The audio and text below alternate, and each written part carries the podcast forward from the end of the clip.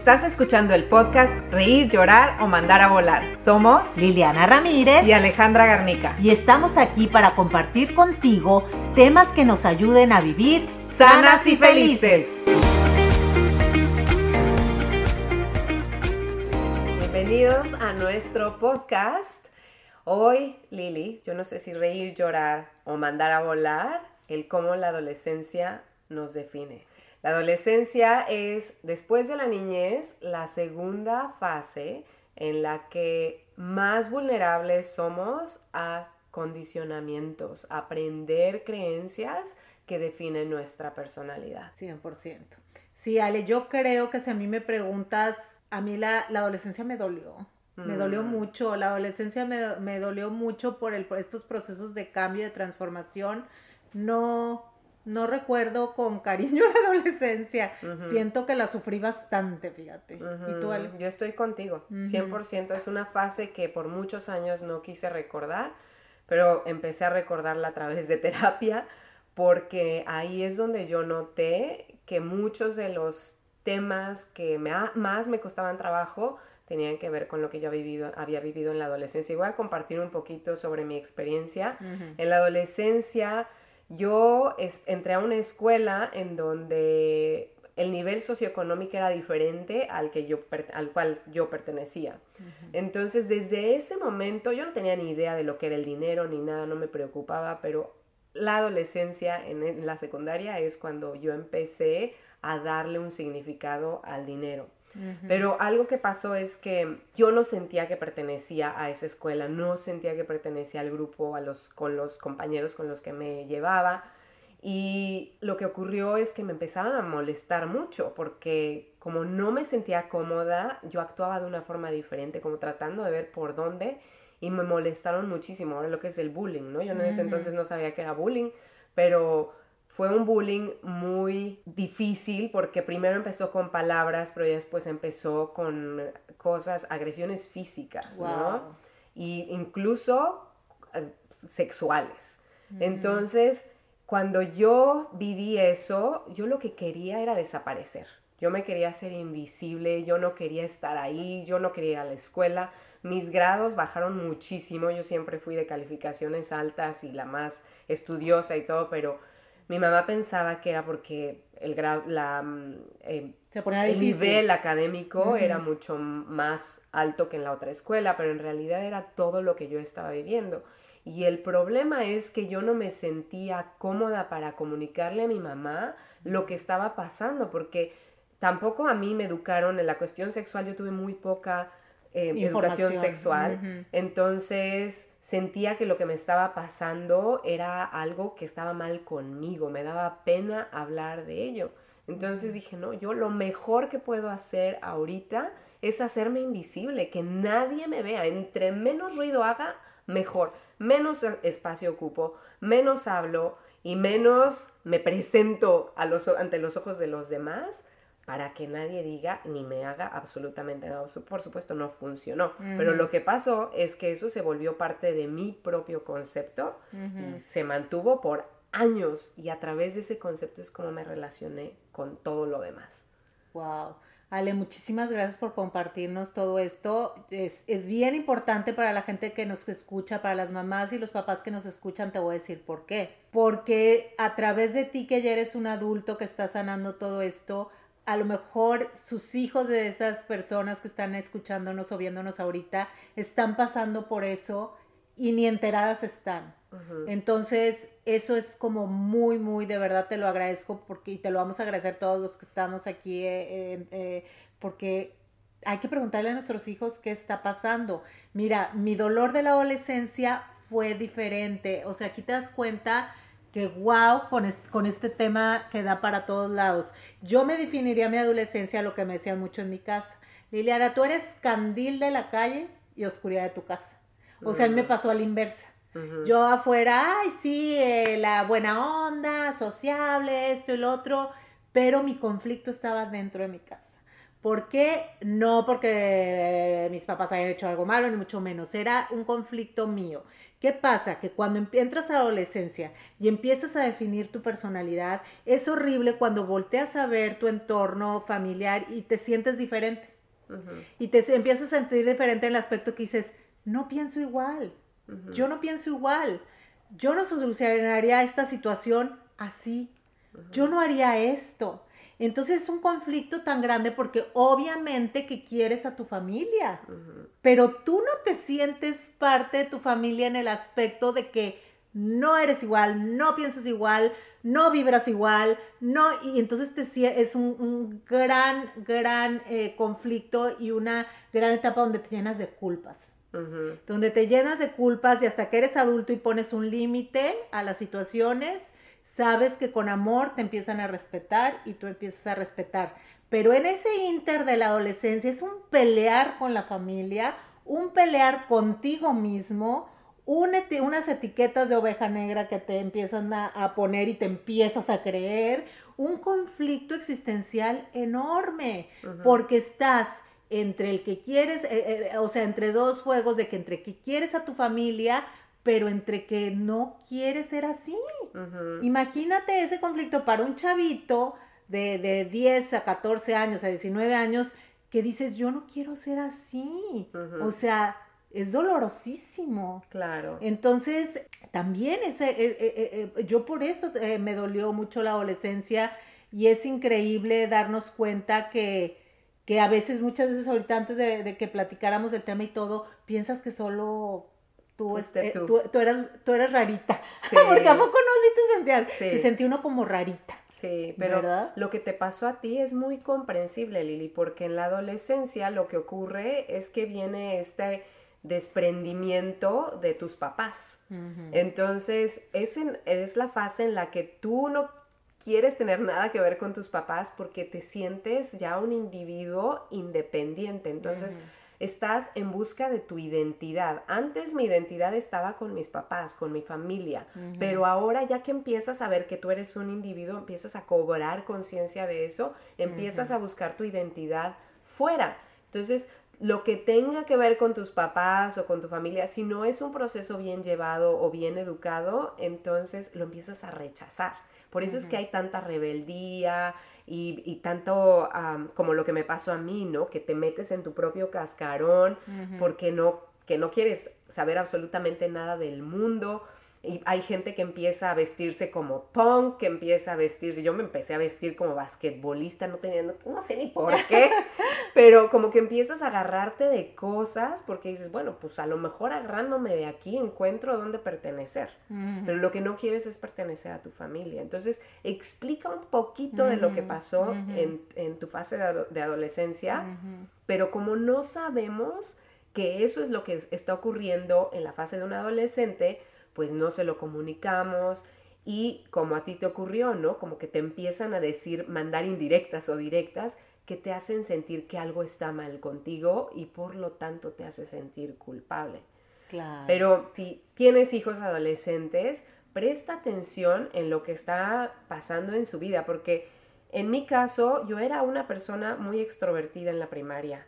Yo me la pasaba en fiestas de un lado al otro, y luego en la secundaria hubo un cambio de 180 grados y yo me metí y yo no salía, salía a fiestas de vez en cuando con mis amigas, pero era muchísimo menos. Entonces, notar estos cambios en tus hijos, tú mejor que nadie conoces a tus hijos, entonces identificar qué está pasando y tratar de comunicarte con ellos para ver qué es lo que están viviendo, abrir este canal de comunicación, crear esta confianza para que ellos se sientan cómodos transmitiendo lo que sea que estén viviendo, justamente por cuán vulnerables son. Claro, y fíjate, fíjate que yo tengo una, puedo decirte que tengo una comunicación muy abierta con mis hijos a raíz de estas cosas que, que, que yo sentía en la adolescencia.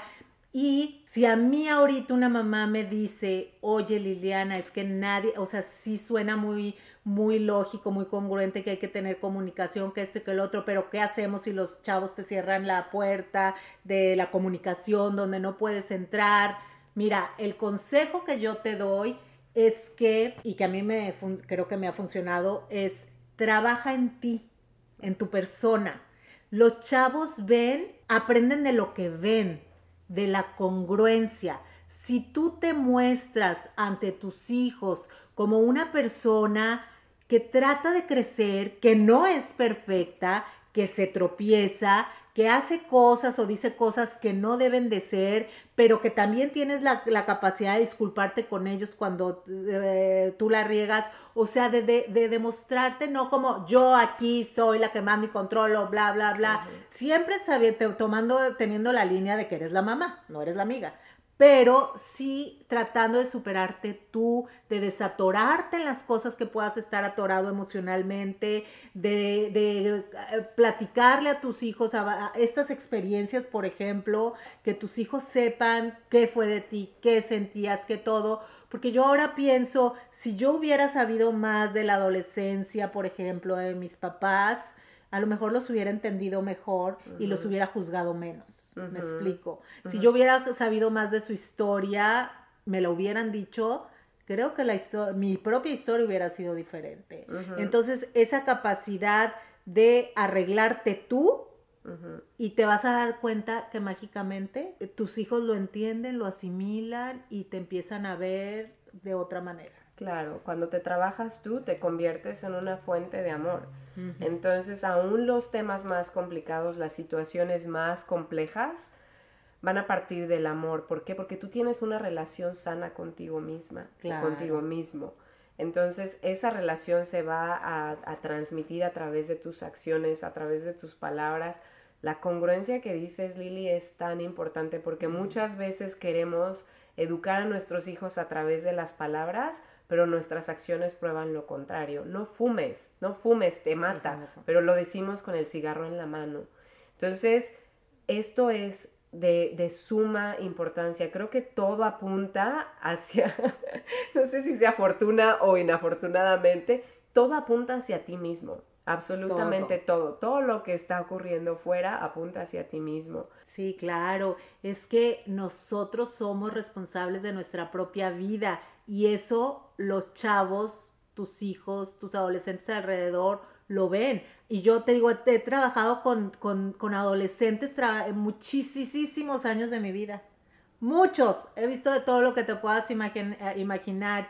Y creo que hasta como maestra, el ser yo congruente, eso me daba mucho más confiabilidad en mis estudiantes, mucho más confianza, se, se llegaron a acercar a mí muchas veces, a decirme cosas fuertes, mis hijos también y todo, pero no porque sea yo perfecta, simplemente porque siempre estoy en un constante trabajo en mí, en ser mejor y precisamente en mostrarme vulnerable en muchos aspectos y decir, ok, va, estudiamos, hacemos, eh, volvemos, discúlpame, la arreglé, me compongo, va de nuevo. O sea, es muy, muy, muy importante que hagamos eso con nuestros hijos. Sí, porque también los adolescentes aprenden de absolutamente todos los que están cerca de ellos. Entonces, como maestro incluso, ¿no? Porque estamos hablando de los padres, pero también los maestros son una fuente de información y de ejemplo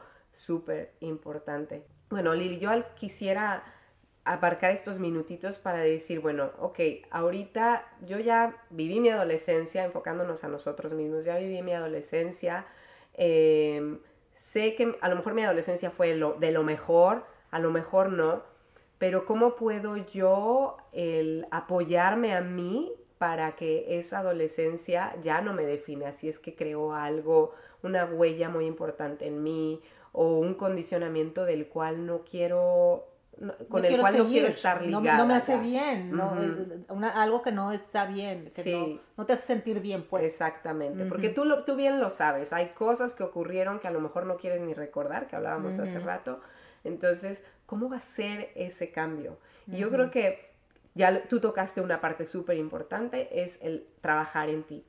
Y algo que a mí me ayudó muchísimo lo trabajé mucho con terapia. Yo recomendaría siempre, no porque yo soy coach, pero recomendaría siempre el trabajar con un profesional porque te ayudan a ver verlo desde una perspectiva distinta y eso evita que quieras huirle a lo doloroso, sino te ayuda a afrontarlo para sanarlo.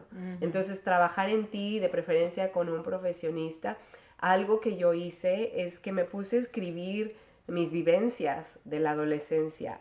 Esto viví y esto es, así es como me sentí. Y también me ofrecí validación, aquella validación que me faltó en el momento que alguien estuviera ahí y me dijera, fue doloroso, por supuesto que fue doloroso y fue incorrecto que te hicieran esto, porque nadie estuvo ahí para decir eso. Entonces, el decirme eso yo a mí misma creó un perdón hacia mí, un perdón hacia esas personas y sanar la herida. Entonces, hacer este ejercicio te ayudaría a sanar muchas heridas si es que hay algunas heridas relacionadas a la adolescencia. Algo que tú crees que pueda ayudar, en caso, no sé si en tu cuestión, ah, en tu propia experiencia personal o algo que has escuchado que pueda ayudar a sanar. Fíjate que yo empecé muy chavita con, no sé, no sé, que eh, fue, fue muy, muy, o sea, recuerdo perfectamente los pasos que yo, que yo hice esto en la vida yo me sentía rara y me acuerdo que antes las mamás y las abuelas leían mucho revistas de papel. Entonces yo pues empecé a agarrar una y empecé a, leer artículos de superación personal de esos de revista y empecé a darme cuenta que había caminos, que había otras soluciones y después empecé a agarrar un libro y escuchar y a leer y después cuando empecé a trabajar de chavita invertí en terapias que pagaba yo de mi dinero. Entonces buscaba doctores, buscaba métodos, buscaba todo. Entonces yo creo que lo que, lo, que funciona, ¿sabes qué es? Abrir los sentidos a nuevas posibilidades que te ayuden y buscar, buscar, porque ahí están, ahí están todas las soluciones, ahí está toda, ahí está todo lo que puede llegar a tu puerta y te quiere decir, hey, por aquí vete. Pero a veces estamos como que muy dormidos y no vemos o no queremos o muy cerrados o muy en esa concha de autoprotección y todo. Y no, o sea, hay que, hay que buscar, hay que ir. Hay, hay, opciones, hay terapeutas, hay coach, hay libros, hay este, videos, hay, busca, busca y responsabilízate de, de, de ese adolescente que todavía te controla en tu vida adulta. Sí, toma, ese adolescente es el que está tomando muchas de tus decisiones sin que te des cuenta.